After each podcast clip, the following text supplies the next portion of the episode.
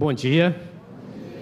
Meu coração está muito feliz de compartilhar com você nessa manhã que Deus colocou no meu coração. Você está feliz? É bom, né? Não existe nenhum outro melhor lugar que você poderia estar, você e eu, do que hoje de manhã na casa do Senhor.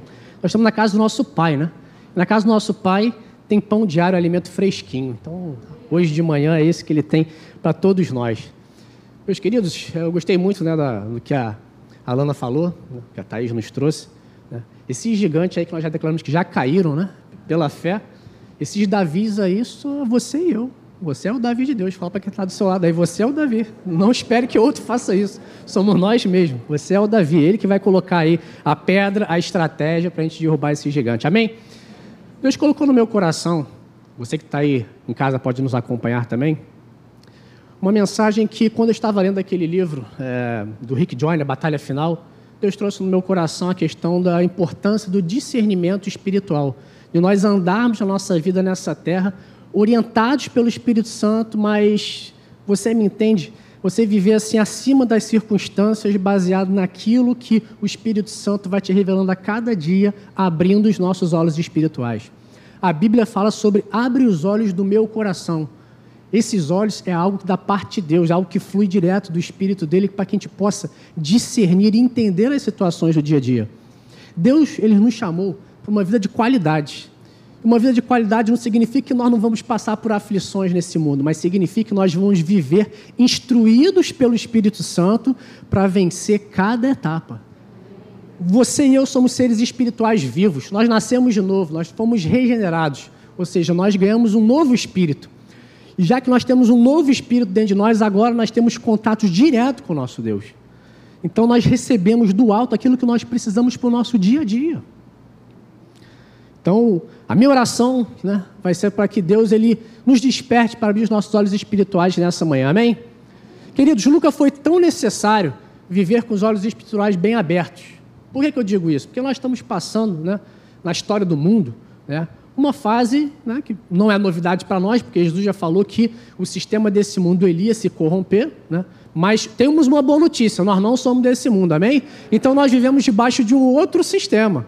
A Bíblia fala, inclusive, nos chama de peregrinos e forasteiros. Significa que nós não temos que andar nesse mundo conforme esse mundo anda, conforme ah, o seu, a sua imposição da sua vontade é, nos manda para as pessoas.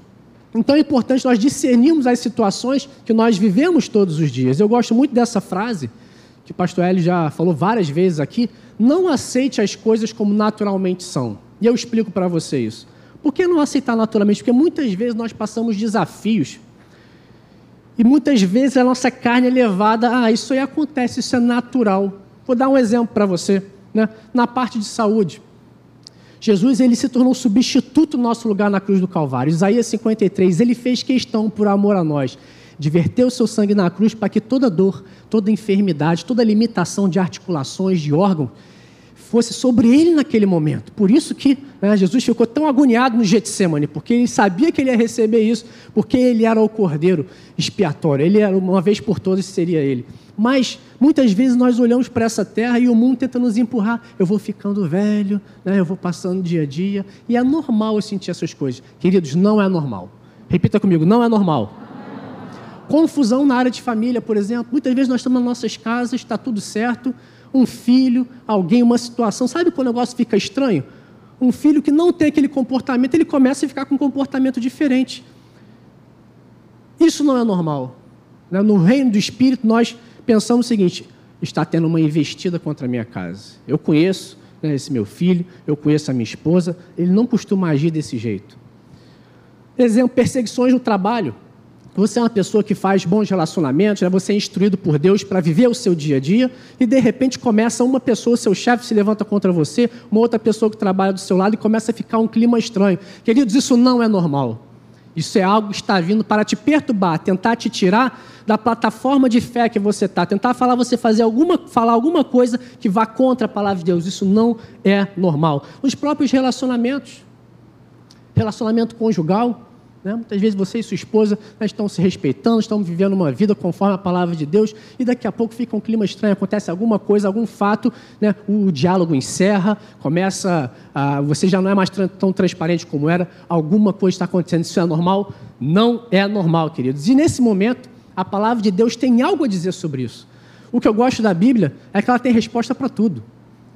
Você está passando por dificuldade financeira, ela tem resposta. Ela fala como que você deve semear, como é que você deve ter um coração doador. Está com problema de relacionamento, a Bíblia ensina, ela fala do fruto do Espírito, como é que você tem que se portar com as pessoas. Ela tem resposta para tudo. Então, sempre no momento crítico, eu quero que você guarde isso no seu coração hoje. O que, que Deus tem a dizer sobre isso? O Espírito Santo ele está sempre dizendo algo. A questão é se nós temos sensibilidade para parar, nos aquietar e escutar o que ele está falando, porque aí está o segredo da vitória. É justamente aí.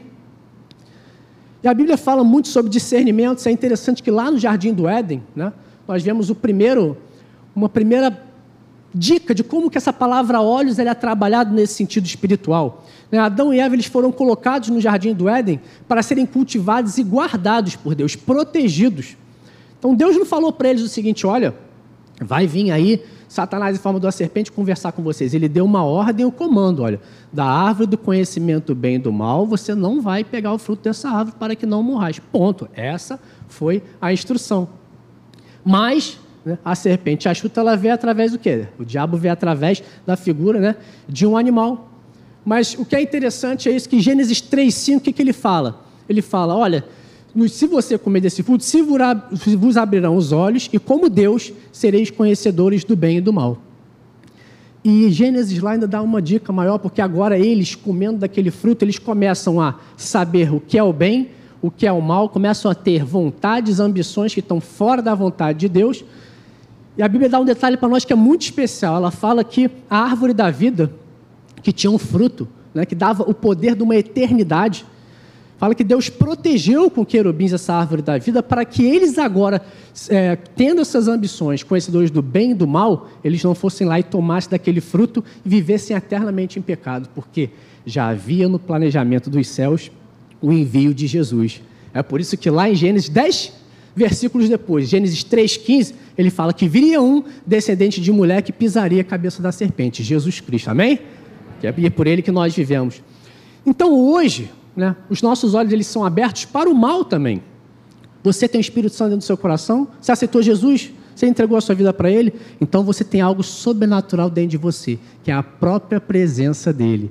E agora, essa presença dEle dentro de você, Ele te dá capacidade de você discernir o que é bom, para que você faça o que é bom, seja uma testemunha viva, seja sal e luz nessa terra, mas que também você é, identifique o mal. A Bíblia diz: olha, Satanás, porque não lhes ignoramos os desígnios, eles também têm um plano. Então a questão da, do discernimento, ele é muito importante na nossa vida de fé. Ezequiel 44, 23, ele diz o seguinte: A meu povo, quem é povo de Deus aqui? Amém, todos nós somos. Ensinarão a distinguir entre o santo e o profano, e o farão discernir entre o mundo e o limpo. Ele já falava isso para o povo de Israel lá atrás. E se a gente for a Levítico 10, quando Deus dá a instrução para Arão, ele fala justamente isso: Arão, você deve ensinar o povo. E eu trago isso para os dias atuais porque é importante nós distinguirmos, discernirmos espiritualmente entre o santo e o profano, o imundo e o limpo. Porque hoje, ano de 2021 que nós estamos vivendo, eu e você, está tudo muito misturado falsas verdades, o errado com aparência de certo, inversão de valores. Então isso ficou um pouco confuso. Jogaram isso numa panela agora, né, querendo que a gente engula como se fosse, né, querendo diminuir essa diferença. Discernimento, precisamos disso. 1 Coríntios 2,14, né, Paulo, ele diz à igreja de Coríntios, Ora, o homem natural não aceita as coisas do Espírito de Deus. O homem natural é aquele homem que não nasceu de novo ele não entregou a sua vida, ele não foi regenerado, ele não tem um espírito vivo, porque eles são loucura, porque ele é incapaz de compreender isso. Muitas vezes você fala do evangelho com uma pessoa, ela não consegue alcançar aquilo, porque não houve entrega de coração, não houve abertura para que a palavra de Deus viesse com poder e transformasse aquela vida. Por quê? Porque depende do nosso livre-arbítrio, da pessoa querer isso. E não pode entendê-las, porque elas se discernem espiritualmente. Então, Paulo aqui está nos dando uma dica. Essas coisas elas são discernidas espiritualmente. É por isso que a palavra de Deus diz que o único que é capaz de convencer do pecado, da justiça e do juízo é quem? É o Espírito de Deus. Somente ele. É algo espiritual, que está fora da vontade humana. É algo que entra a vontade humana cooperando com isso, mas tem que haver um sobrenatural. Então eles se discernem espiritualmente. Mais uma vez falando sobre discernimento. Ainda um próximo versículo, Hebreus 5,14, falando ainda sobre essa questão da maturidade espiritual, mas o alimento sólido é para os maduros. Né? Algumas versões falam adultos, espiritualmente falando. Para aqueles que pela prática, olha só como é que é importante, o discernimento ele é desenvolvido a partir de uma comunhão com Deus. Né? Ninguém vai nascer, vai se, nascer de novo, né? vai se batizar, vai acabar, se converter e já vai entender tudo que está acontecendo. Isso é um processo em que eu vou me aproximando da palavra, eu vou entendendo como é que o Espírito Santo age, vou dando abertura nele na minha vida, ele vai falando no meu coração e isso vai sendo trabalhado junto com Deus, de uma forma muito especial. Então, pela prática, pelo treinamento, pelo uso constante, poder de discernimento, tudo isso está ligado a essa palavra prática que está aí no, na sua tela tem suas faculdades, seus sentidos, as suas percepções. E aqui fala de mente, fala de vontade nossa cooperando também, exercitadas para discernir não somente o bem, mas também o mal. Querido, se a gente passeia pela Bíblia, tanto no Antigo Testamento como no Novo, a gente vê o tempo todo a necessidade de estar com os olhos espirituais abertos. Isso aí permeia a Bíblia como um todo. Todos devem exercer isso. E a boa notícia é que nós estamos completamente capacitados agora para fazer isso, porque agora nós temos o Espírito de Deus. Em 1 Coríntios 12, né, Paulo fala dos dons espirituais, ele fala, por exemplo, do dom de discernimento de espírito. Os dons eles são dados sobre o corpo, sobre a igreja de Cristo, para serem usados em favor da própria igreja.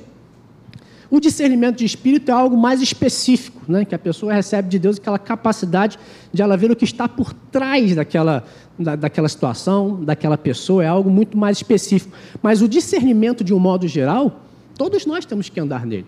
É algo importante, é algo extremamente essencial para que nós possamos, apesar das aflições, nós não sabemos né, o futuro da humanidade, o que está pela frente, né, sabemos que tem né, muitas coisas sendo preparadas, mas para que o nosso coração fique em paz.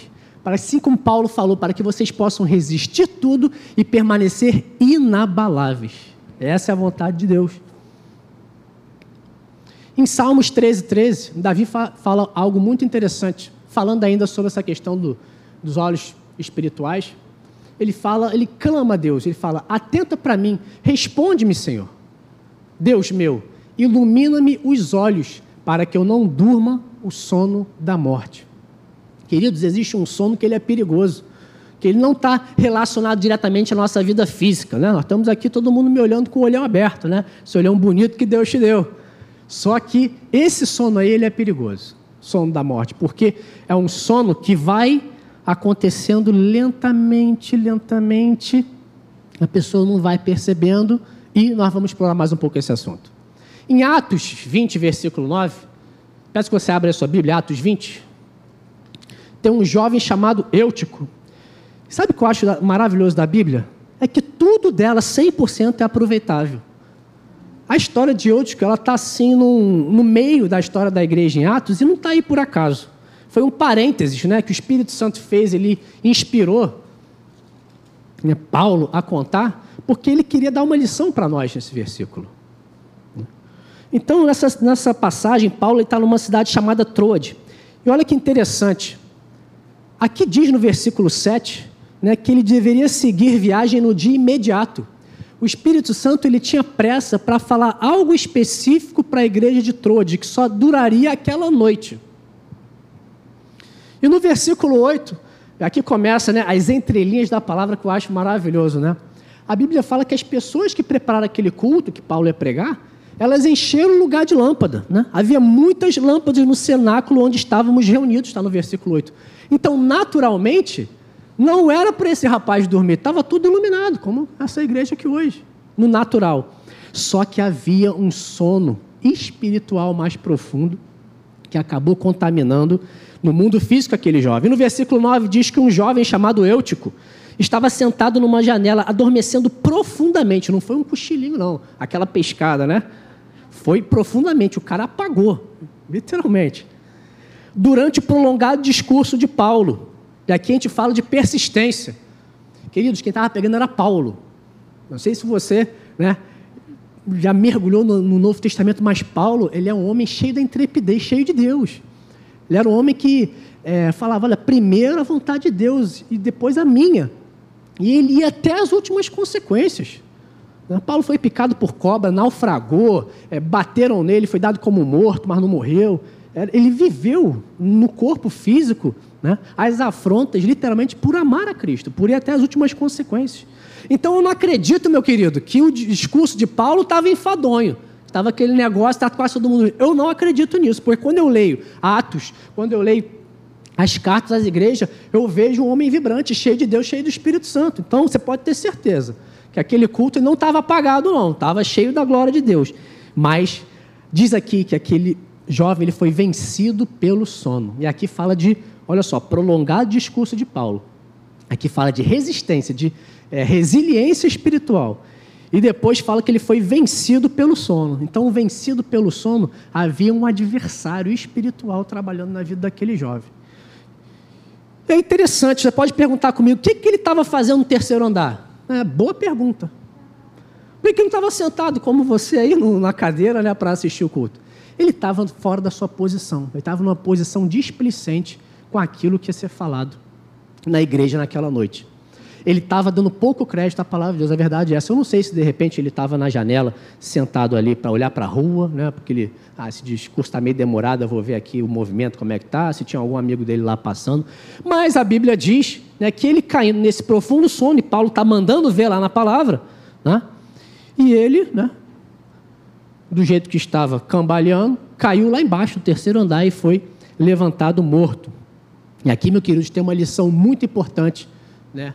para a igreja de Jesus Cristo. E eu quero colocar isso com muito amor no teu coração. Né? É o perigo da pessoa estar dormindo na luz.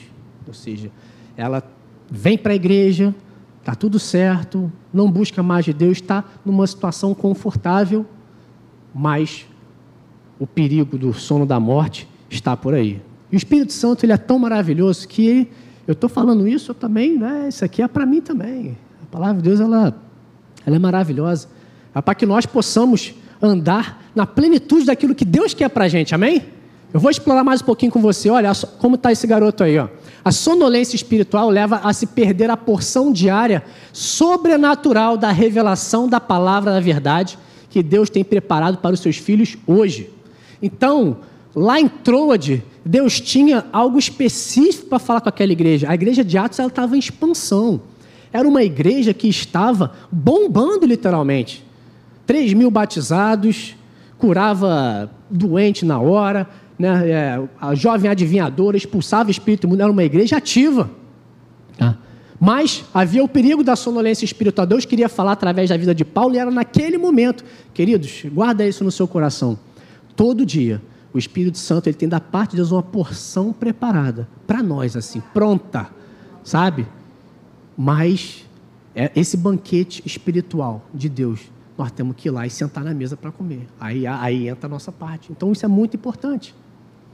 E eu creio que aqui, enquanto eu estou falando que Deus colocou no meu coração para você, o Espírito Santo, ele já está aí trabalhando no seu coração e no meu, né? Dizendo o que, que a gente precisa, né? Dar uma corrigidazinha.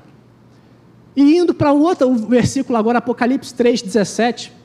Aqui fala sobre a igreja de Laodiceia. É uma passagem também bastante interessante.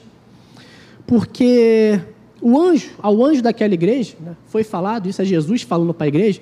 A Odisseia é uma igreja que existiu na Ásia, né, ali na Ásia Menor naquela época, mas as cartas, no início do Apocalipse, essas igrejas, elas se referem a todas as igrejas até o tempo do fim. Né?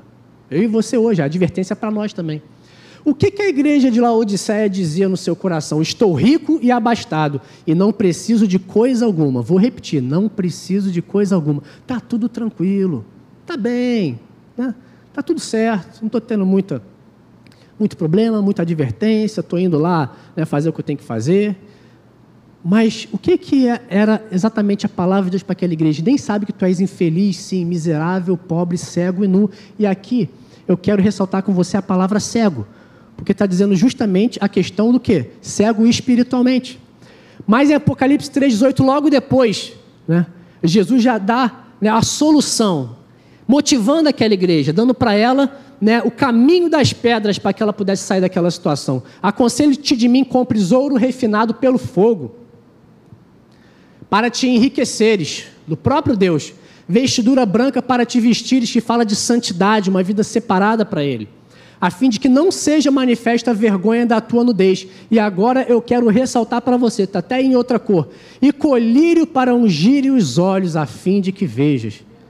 Havia, havia uma provisão espiritual da parte de Deus, um colírio da, da água da palavra do Espírito Santo para pingar né, no olho, naquela vista espiritual daquela, daquelas pessoas que elas precisavam passar para outro nível, elas precisavam dar prosseguimento, elas precisavam viver a plenitude que Deus queria para elas. E a finalidade disso está aí, a fim de que veja. E você sabia que Laodiceia realmente era um, um, centro comercial naquela época e ali havia a questão da medicina bastante desenvolvida e realmente aquela cidade ela produzia um tipo de unguento que servia para para melhorar os sintomas da, da, da vista, né, da, do problema de vista das pessoas. Então é interessante que até isso né, Jesus utilizou a particularidade daquele local para falar algo que ele queria falar da parte dele. Em Salmo 119, 18, tá, o salmista ele fala mais uma coisa também que é interessante, que completa isso. Ele fala: desvenda os meus olhos, ou seja, existe uma venda que eu não estou vendo, mas que está tapando os meus olhos é uma espécie, meu querido, de catarata perigosa, a catarata espiritual. Porque você não, ah, muitas vezes a pessoa não percebe, mas ela entra naquele banho-maria, mas ao mesmo tempo ela está perdendo a visão, ela está diminuindo a capacidade de ela ver as coisas do plano espiritual. E por que, que o salmista fala isso? Fala: olha, desvendo os meus olhos, tira né, isso que está me atrapalhando, para que eu contemple as maravilhas da tua lei para que eu possa dar o crédito à tua palavra, para que a tua palavra seja eficiente na minha vida, para que a palavra produza os resultados que ela foi feita para produzir na minha vida. Meus queridos, contemplar as maravilhas da palavra de Deus é a gente ser apaixonado pela palavra. A gente considerar ela a coisa mais importante da nossa vida, porque a gente sabe que a vida ela vem através dela. A palavra em Jesus é uma só. Jesus falou: Eu sou o Verbo que desci do céu e estou aqui enviado para vocês. Ele é a palavra. Então, contemplar as maravilhas da tua lei, ela exige de nós uma disciplina, exige de nós nós pararmos na presença do Senhor e nós deixarmos o Espírito Santo ir trabalhando, e lavando os nossos olhos e ir tirando muitas vezes essa, esse cisco, essa venda, essa catarata que atrapalha a nossa visão. Em Mateus 3,16, o próprio Jesus falou isso, ele falou: olha, bem-aventurados. E ele falou isso logo após a parábola do semeador, falando sobre vários tipos de coração. Então Jesus chega e ele fala o seguinte: bem-aventurados. Falou para os discípulos deles isso. Porque os vossos olhos veem, e os vossos ouvidos porque ouvem. Porque no meio da mensagem Jesus estava falando, havia olhos que não estavam identificando espiritualmente aquilo que ele queria que eles vissem, e nem os ouvidos para compreender aquilo que ele queria que eles ouvissem. Em 2 Reis 6,17, nós temos uma, uma passagem né, que ela é maravilhosa, não sei se você lembra disso. Essa passagem é quando a Síria invadiu Israel, o reino de Israel. E foi logo após Eliseu, ele está no, no, topo do ministério profético dele. Ele tinha acabado né, de, de fazer levitar um machado dentro da água, que eles, estavam, eles tinham uma obra para fazer. E ele estava tão conectado com Deus que ele estava começando a passar para o rei de Israel todo o planejamento do inimigo. Ou seja, o rei da Síria, ele planejava alguma coisa lá na cama dele, e, o, e até os outros soldados falaram para ele da Síria, falaram, olha, existe um homem chamado Eliseu, profeta de Deus em Israel, que ele fala até o que você está pensando, até o que você está maquinando aí. Ou seja, Eliseu era uma ameaça para o reino das trevas, porque aqui simboliza os inimigos de Deus. E você deve estar é, tá lembrando agora dessa passagem junto comigo, Durante uma noite, o rei da Síria falou assim: vamos pegar esse cara aí, vamos lá atrás dele, desse tal de Eliseu. E ele arquitetou todo um exército, ele fez uma, uma, manobra, ele preparou tudo, e a palavra de Deus diz que vários carros, vários cavalos se acamparam ao redor né, daquele monte durante a noite. A ameaça era real. E durante a manhã, tá? Aí esse homem acordou, o moço de Eliseu, o rapaz que servia ele, quando ele acordou cedinho de manhã, ele viu todo aquele exército preparado em questão de minutos para vir contra ele. E aqui eu quero, né, para o teu e meu coração, pegar um pouco do que Deus quer falar conosco nessa manhã.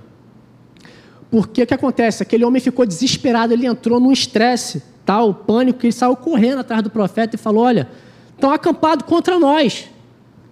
É questão de. é imediato, isso é urgente.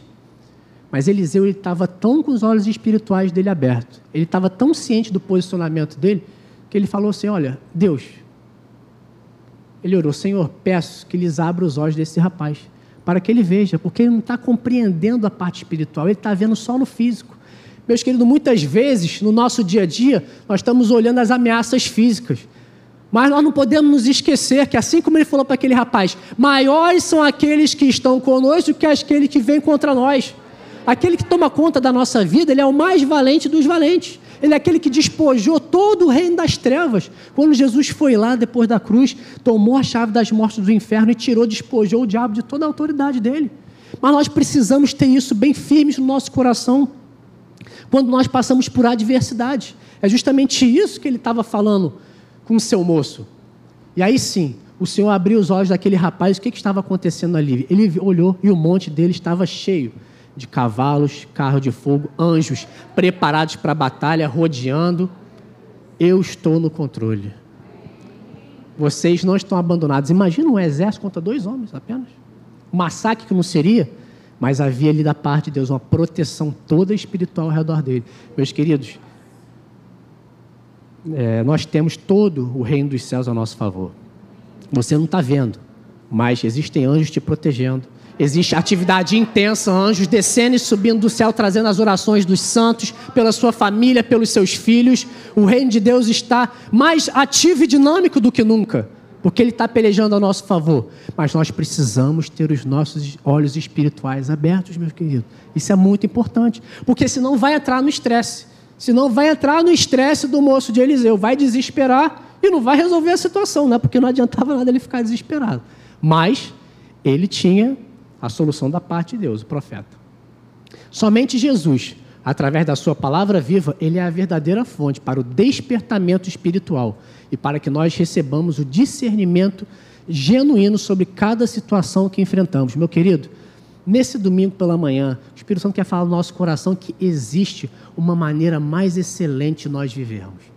Existe uma maneira mais sobrenatural de olharmos para as situações, para as ameaças, para as pressões que estão sobre a nossa vida e nós é, vivermos numa outra qualidade, num outro patamar de fé. Amém? Está comigo? Então vamos lá. Nosso Deus, ele cega os olhos dos nossos inimigos para que não nos encontrem. Foi isso que aconteceu lá naquele monte com Eliseu. Sabe por quê? Eu não contei a continuação da história. Mas o que acontece? Né? Aqueles homens, todo o exército, ele é acometido de uma cegueira. Né? Eliseu, ele, olha, vou levar vocês para um lugar que tem uma certa segurança. Levou. Né? Quando eles chegaram lá, estavam no meio do arraial de Israel, ou seja, eles estavam vencidos. E aí o profeta pergunta, né? Entregou na mão do rei de, de Israel o exército inimigo falou: o que, que vamos fazer com ele agora? Vamos matar cada um? Vamos passar a espada agora no pescoço de todo mundo? Não, aí vem a misericórdia de Deus se manifestando. Ó maravilhosa. Falou, dá de comer para eles. Vai, prepara um banquete, dá de comer para esse exército todo. E aqueles homens comeram, eles sabiam que eles estavam derrotados já. Eles voltaram para a sua terra, e a palavra de Deus que diz que desde aquele dia não houve mais investidas do reino da Síria contra Israel. Você entende a modo de Deus trabalhar, meu querido? Precisou suar? Precisou o profeta desesperar? O inimigo já está entregue nas minhas e nas suas mãos, meu querido mas é preciso ter o discernimento espiritual para não ficar igual o, o, moço de Eliseu. Lembra daquele? Aí eu vou entregar um pouco a minha idade. Lembra lá do ursinho colimério do pica-pau? Corre para cá, corre para. Ele estava sempre correndo, mas ele nunca estava no controle da situação. Meu querido, eu e você fomos chamados para dominar, para controlar. Isso aí, desde que o homem está lá no jardim do Éden, Deus deu autoridade ao homem para isso. Então, meu querido, se alguma coisa está saindo do seu controle, do meu controle, seja na sua casa, seja no seu trabalho, seja onde for, peça a direção de Deus, porque Ele vai te dar a estratégia para você controlar isso aí. E para você submeter essa situação. Porque o Filho de Deus, ele foi criado para vitória. A palavra nos chama mais do que vencedores, então significa que eu não serei dominado, eu vou exercer domínio. E não porque eu no meu nome ou porque eu sou melhor que os outros, não. É porque eu sirvo a um Deus que ele domina, que ele é soberano. Amém? Então, nesse, nessa passagem, Deus ele cegou os olhos do inimigo para que não encontrasse Eliseu e o seu moço. Mas ele faz algo mais, ele abre os nossos olhos para que percebamos as artimanhas do inimigo, a sua estratégia, os seus desígnios, a sua forma que ele vem contra nós. E isso é interessante porque não é só nessa passagem que acontece isso, nós temos várias passagens na Bíblia em que se manifesta o poder de Deus cegando o inimigo. Quer outro exemplo? Lembra lá é, em Sodoma, quando aqueles homens perversos né, queriam né, fazer ali uma maldade com aqueles anjos que foram enviados né, a, a Ló, e eles foram acometidos de cegueira também, não conseguiram nem achar a porta. O Senhor faz isso, ele cega os nossos inimigos. Mas ao mesmo tempo que ele está cegando os inimigos para não achar, porque nós estamos perseguidos, nós estamos escondidos nele. Ele abre os nossos olhos para nós percebermos isso. E em João 9, né, agora já aqui no Novo Testamento, nós temos algo também, uma passagem muito interessante. Abre lá comigo, João 9. É uma passagem que talvez seja uma das mais importantes que fala sobre a questão de uma cura física, mas simbolizando algo importante, abrindo a visão espiritual do povo de Deus. João 9, tá? os discípulos fazem uma pergunta para ele no versículo 2, fala o seguinte: Mestre, quem pecou, este ou seus pais, para que nascesse cego? A questão é o seguinte: qual é o problema original? Foi que ele nasceu cego porque alguém pecou? Foi culpa dele ou não foi? Aí a resposta de Jesus é maravilhosa, né? Porque ele vai no ponto.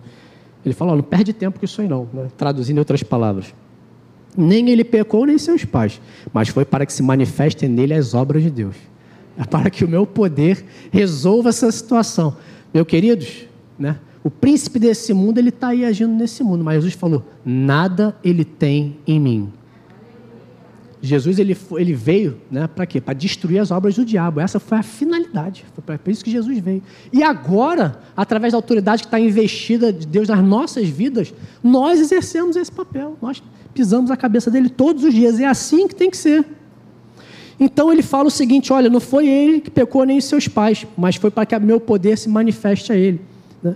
E você deve lembrar, né, uma forma não normal que Jesus fez: ele untou em lodo, passou na no olho daquele, daquele rapaz e mandou ele se lavar no tanque de Siloé. Né? Ele voltou vendo.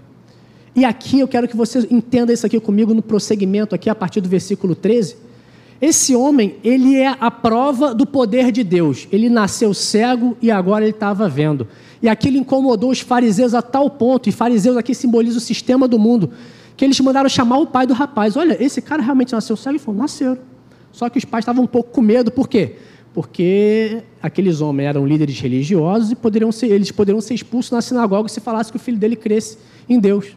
E aí chamaram aquele rapaz, ele falou: Rapaz, eu já falei para vocês que veio um homem né, que untou o lodo, mandou me lavar e eu voltei vendo. E aqueles homens ficaram procurando, sabe, um motivo para tirar o crédito daquele milagre de Jesus. E eles não conseguiram. Até uma hora que esse rapaz, eu acho que ele ficou um pouco, né, até impaciente ele falou assim: por que vocês estão me perguntando tudo isso? Vocês por acaso estão querendo ser discípulos dele também? Porque eu vou dizer uma coisa para vocês. Só pode fazer um negócio desse quem tem Deus com ele. Se esse homem é pecador ou não, eu não sei, né? Mas ele declara isso aqui, ó. Uma coisa eu sei: eu era cego e agora vejo.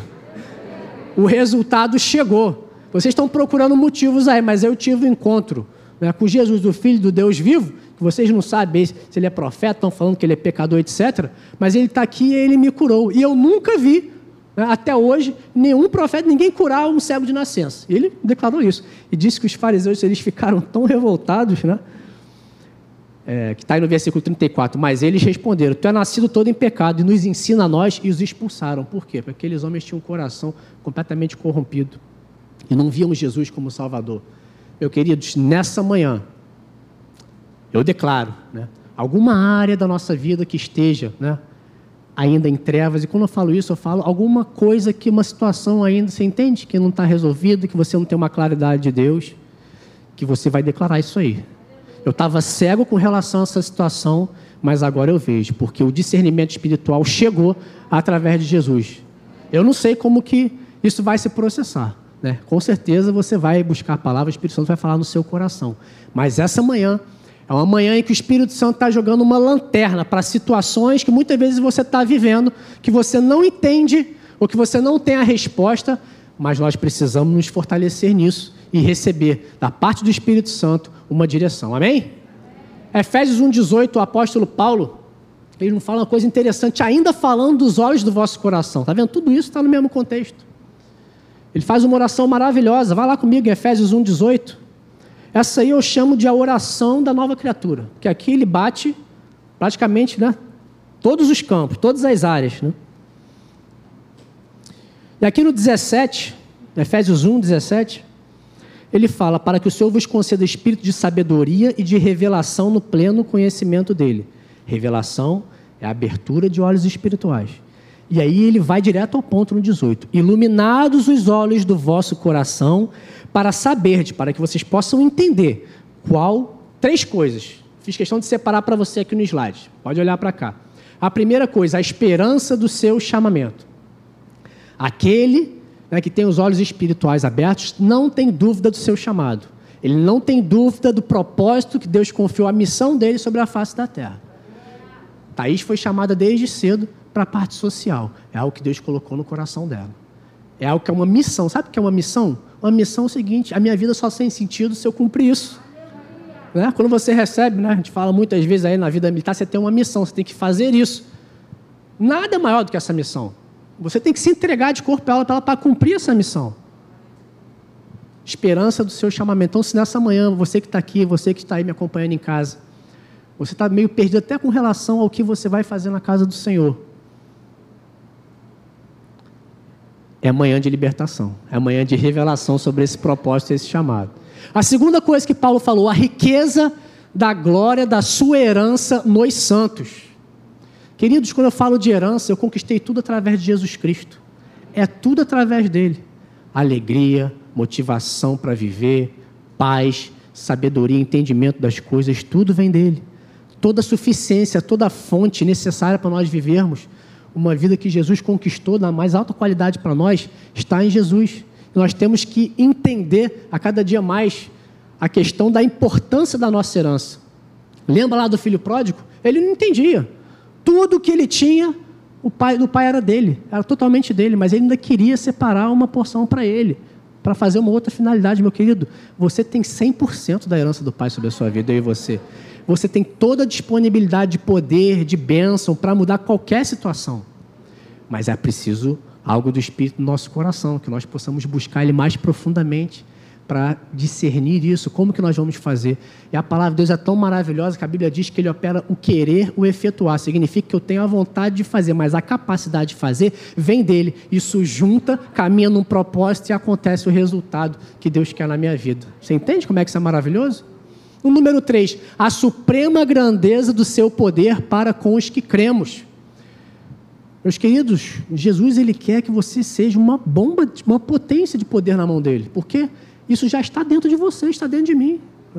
Através do Espírito Santo, você lembra lá de Atos 1,8 que fala: olha, descereis sobre vós o Espírito Santo, descereis, descerá sobre vocês o dunamis de Deus, ou seja, o poder dinâmico de vocês para fazerem algo, e vocês serão meus testemunhos, e não se preocupem, porque as portas do inferno não prevalecerão contra a igreja. Então, tudo que vocês fizerem em meu nome, de acordo com a, a minha palavra, vai acontecer.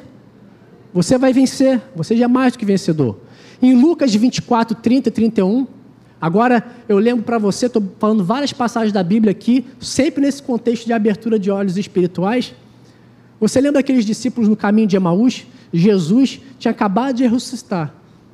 Vários creram, porque lembraram da palavra de Jesus. Agora, esses dois discípulos estavam se lamentando, caminhando, né, e falando: Olha, poxa, Jesus era varão, profeta, poderoso em obras e palavras, e acabou tudo, ele morreu.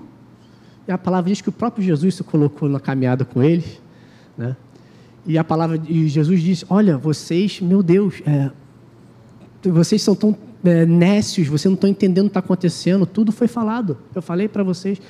E o que, que Jesus fez? Ele começou lá desde Moisés e os profetas falando o propósito dele vir, dele morrer. Ele veio falando praticamente todo o plano do cumprimento de Deus para a humanidade com aqueles dois homens. Só que aqueles homens ainda não reconheciam Jesus como Jesus.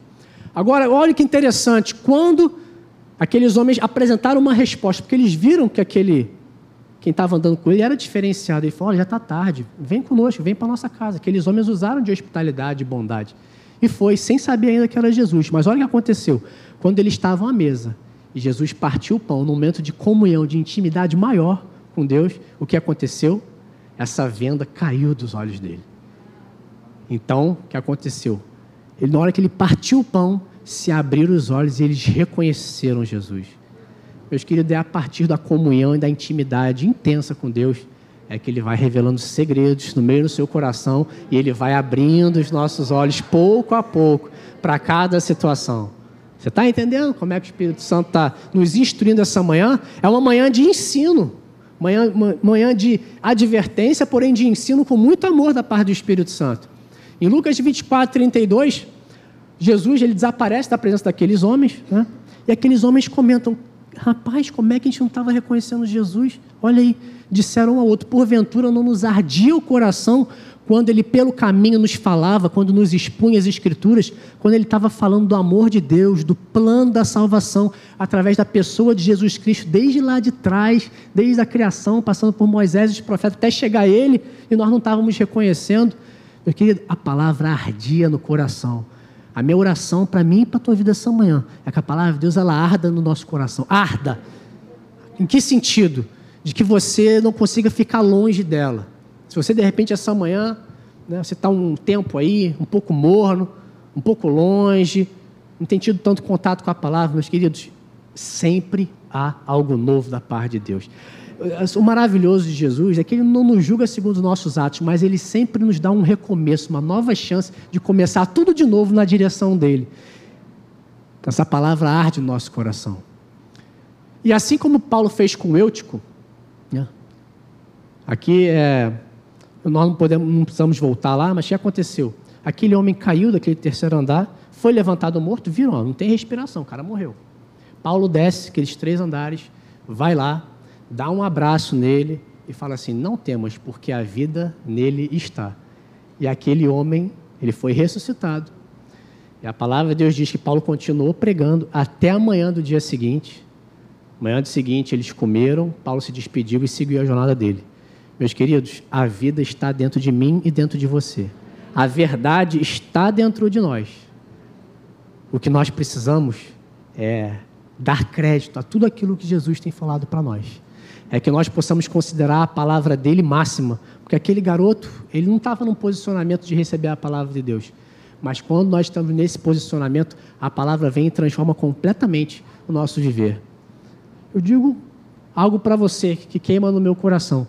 Viver com Jesus é uma aventura. Nunca é uma mornidão. Você sabe por quê? Porque ele sempre tem coisa nova. A palavra diz que nós vamos cavando a palavra dele, somos como tesouros escondidos. Eu não sei se você já foi para a praia, mas você já cavou na areia, não pertinho da água, mas um pouco mais para cá, né, para a parte da areia dura. E você cava, cava, cava, e você vê que a água ela surge de novo. E aí você vai cavando mais, surge mais água. Dá trabalho para cavar, mas o que está lá embaixo é mais precioso. A água é mais pura, é mais difícil de obter. Então Jesus ele quer hoje nos abraçar, assim como Paulo fez com Eutico, e nos dizer que a vida está dentro de nós e nos despertar a prosseguir uma nova jornada de fé. Meus queridos, grandes desafios nós temos pela frente. Você percebe isso no seu espírito? Nós estamos falando aqui de, de expansão. Nós estamos falando de algo que Deus colocou no coração já há muitos anos atrás no coração de pessoas de Deus. E agora eu e você fazemos parte disso. Tem muito fruto para colher pela frente. Mas é, é muito importante que assim como Jesus falou, olha, vocês têm que ser como candeias. Sabe o que é uma candeia? Candeia era um vaso de barro que existia naquela época, que ele tinha um pavio e tinha um óleo. O que, que eles faziam? Eles pegavam aquela candeia, tinha um suporte, geralmente em cima da mesa, do, da parte central da sala, e colocava-se aquela candeia lá. E ela iluminava tudo. Hoje, essa candeia somos eu e somos você. O mundo vai ver a luz de Jesus através das nossas vidas. E Jesus falou: Olha, eu não posso pegar essa candeia e botar aqui debaixo dessa cadeira, debaixo da cama. Vocês têm que ficar no lugar alto. Jesus quer nos levar para o lugar mais alto, queridos, porque há muitas vidas para chegar. O propósito é muito grande. Lembra que eu falei de propósito? Os olhos espirituais nós estão sendo abertos essa manhã para coisas maiores, são coisas grandes, são coisas excelentes da parte de Deus, que vai requerer de nós uma preparação. Assim como o anjo do Senhor advertiu a igreja de Laodiceia, lembra que eu falei com você? Jesus quer pingar nos nossos olhos espirituais o colírio do Espírito Santo, para que saiamos da nossa zona de conforto perigosa. Aquela igreja estava vivendo uma mornidão em que O que, que foi falado para ela? Olha, porque você está morta, estou a ponto a vomitar-te da sua boca. Jesus quer uma igreja quente, uma igreja cheia do Espírito, uma igreja ativa, disposta até as últimas consequências com Ele. E o Espírito Santo, ele está aí, ó, todo dia. Ele está pronto aí para pingar esse colírio nos nossos olhos espirituais e nos dar uma nova visão, uma visão de águia. Quando a Bíblia fala sobre águia, ela fala aquela, aquele animal que ele vive nas mais altas montanhas e ele vê tudo de cima, ele vê do outro plano. São outras circunstâncias. Quando né, nós saímos um pouco do plano elevado de Deus e começamos a olhar do nosso plano físico, no natural, a gente não consegue contemplar e ter a visão do todo. Ficamos limitados por aquilo ali, muitas vezes pelos nossos sentidos, né, muitas vezes por uma vontade própria. Mas Jesus hoje está chamando para subir esse degrau junto com Ele, né, de, de, abertura dos olhos espirituais. Assim como Eliseu orizou, é, orou ao Senhor pelo seu moço, Jesus quer tirar todo o nosso medo de ameaças, que são ameaças reais, que vêm contra nossas vidas, assim como veio contra ele e contra o seu moço, a partir de uma correta visão do nosso posicionamento. Tudo que vem contra as nossas vidas tenta para não tirar da base da rocha que é Jesus Cristo, para fazer balançar. Né? Lembra daquele barco? Força do vento, mar bravio. Mas nós temos que estar firmes na nossa rocha. É a questão de nós aprendermos todo dia a termos um discernimento espiritual da parte de Deus para ver a situação de cima. Isso faz parte disso também, para que a gente não venha a ser balançado da nossa posição de autoridade e de domínio. Amém? Você está comigo? Jesus, assim como Jesus curou um cego de nascença, ele quer manifestar o seu poder em nós, para testemunho nesse mundo, para que outros vejam essa luz. Meus queridos, nunca houve tanta necessidade da verdade. As pessoas aí fora estão confundidas. Aquele que não tem Deus aí fora está desesperado. Ele olha para o mundo e ele não consegue achar mais nada concreto nesse mundo. A economia não está concreta. Daqui a pouco não se sabe se estoura uma guerra por aí. O mundo está indo de mal a pior. Mas isso aí não é surpresa para nós, porque Jesus já tinha falado isso na palavra dele. E nós estamos fora desse sistema, amém? Nós estamos numa outra plataforma de fé. Né? Mas o mundo tem que olhar para nós, está aí. Assim como aqueles fariseus olharam para aquele cego e falaram assim: só pode ser Jesus. Não tem outra. O cara era cego, nunca viu e agora o cara está vendo. É um milagre foi tão patente agora que eles não tiveram como tentar. Eles tentaram diminuir aquele milagre, até, até tentar justificar, ou desacreditar Jesus, mas eles não conseguiram que aquele homem era a prova viva do poder de Deus. Você e eu somos provas vivas do poder de Deus nas nossas vidas, para que nós experimentemos uma nova perspectiva de vida.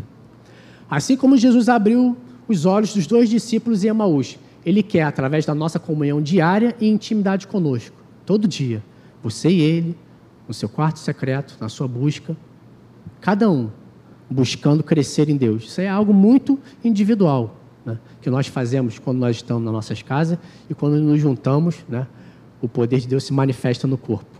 Mas nos revelar a Sua palavra e fazer arder o nosso coração em resposta continuamente, assim como ardeu no coração daqueles homens. Aqueles homens perceberam depois que Jesus tinha desaparecido, mas a consciência real de Jesus na nossa vida todo dia faz com que essa palavra arda no nosso coração continuamente, todo o dia. Então não existe é, desânimo na vida espiritual, desmotivação, depressão, quando nós estamos conectados totalmente na fonte, nele, naquele que morreu em nosso lugar. Você pode se colocar de pé?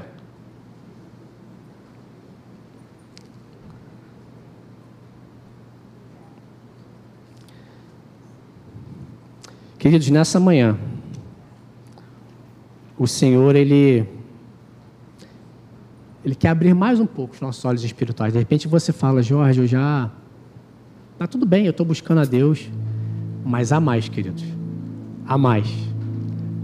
Há mais da, da parte dele. Eliseu tinha uma missão, ele tinha algo além para fazer. Ele estava muito ciente disso.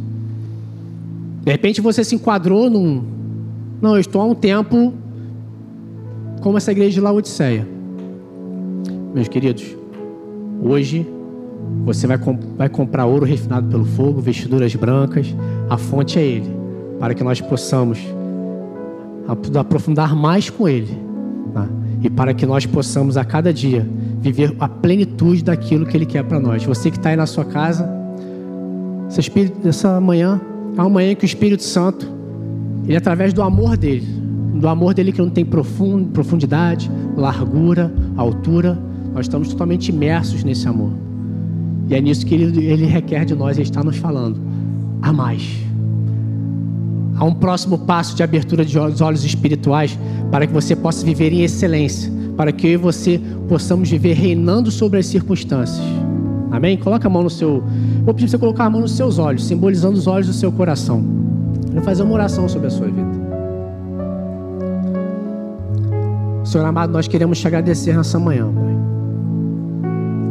Por o Senhor ter, meu Pai, trazido isso ao nosso coração, Pai. A necessidade de nós enxergarmos mais, Senhor. A necessidade de nós irmos um pouco mais além daquilo que nós temos visto, Pai. Para que nós possamos ver, meu Pai, a perspectiva da nossa vida, Pai.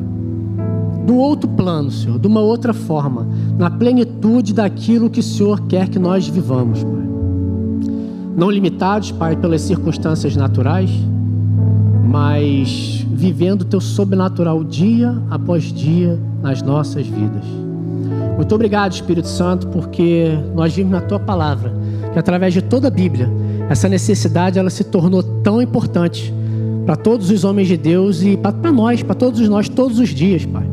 Nós queremos, assim como Davi, Senhor, rasgar o nosso coração diante de Ti nessa manhã e te dizer, Deus, nós precisamos disso, Pai. Nós precisamos mais, Pai, da Tua revelação, do Teu discernimento, Pai do teu direcionamento sobre as situações que nós estamos vivendo, para que a paz que excede todo entendimento, Pai, possa vir sobre as nossas vidas, nós não venhamos a nos desesperar e que nós não saiamos da nossa plataforma, da nossa posição firme de fé, Pai, na tua palavra, na tua pessoa, tu que és a rocha eterna. Pai, nós declaramos aqui a queda, Pai, dos nossos inimigos. Nós declaramos, Pai, que os nossos inimigos, todos aqueles planos que eles tramaram para nós, não se confirmarão, mas que o Senhor mesmo os confundirá, Pai. E o Senhor nos fará alcançar, Pai, a vitória em cada área da nossa vida que nós temos esperado e colocado, Senhor amado, diante de Ti. Pai, nessa semana, eu te peço que o Senhor dê um direcionamento, Senhor, através do testemunho interior, Pai. Lá dentro, Pai, do homem interior de seus filhos, Pai, para que nós possamos, Senhor, passar a resolver, Pai, situações que no natural elas não se resolvem, mas que do ponto de vista espiritual, Pai, elas já estão mais do que ser resolvidas, Pai, pela tua presença e o Senhor revelará isso ao nosso coração, porque o Senhor nos ama e o Senhor é poderoso, Pai. Sobre toda a obra das trevas e sobre as nossas vidas, nós nos submetemos, Pai, a esse teu cuidado e abrimos o nosso coração. Em nome de Jesus, amém. Amém, meus queridos. Glória a Deus. Aplauda o Senhor. Glória a Deus. Louvado seja o teu nome. O louvor vai ministrar uma música. Ah, tá. Pastor Deus quer dar um recadinho. Vem. Pode, pode vir. Tá. Amém? O louvor vai estar cantando uma música e eu peço que você esteja orando para que o Senhor possa estar te revelando alguma situação que está te incomodando, que tem muitas vezes tirar até a tua alegria, a tua força, mas que agora, do plano de vista de Deus, você vai olhar essa situação de uma forma diferente. Amém?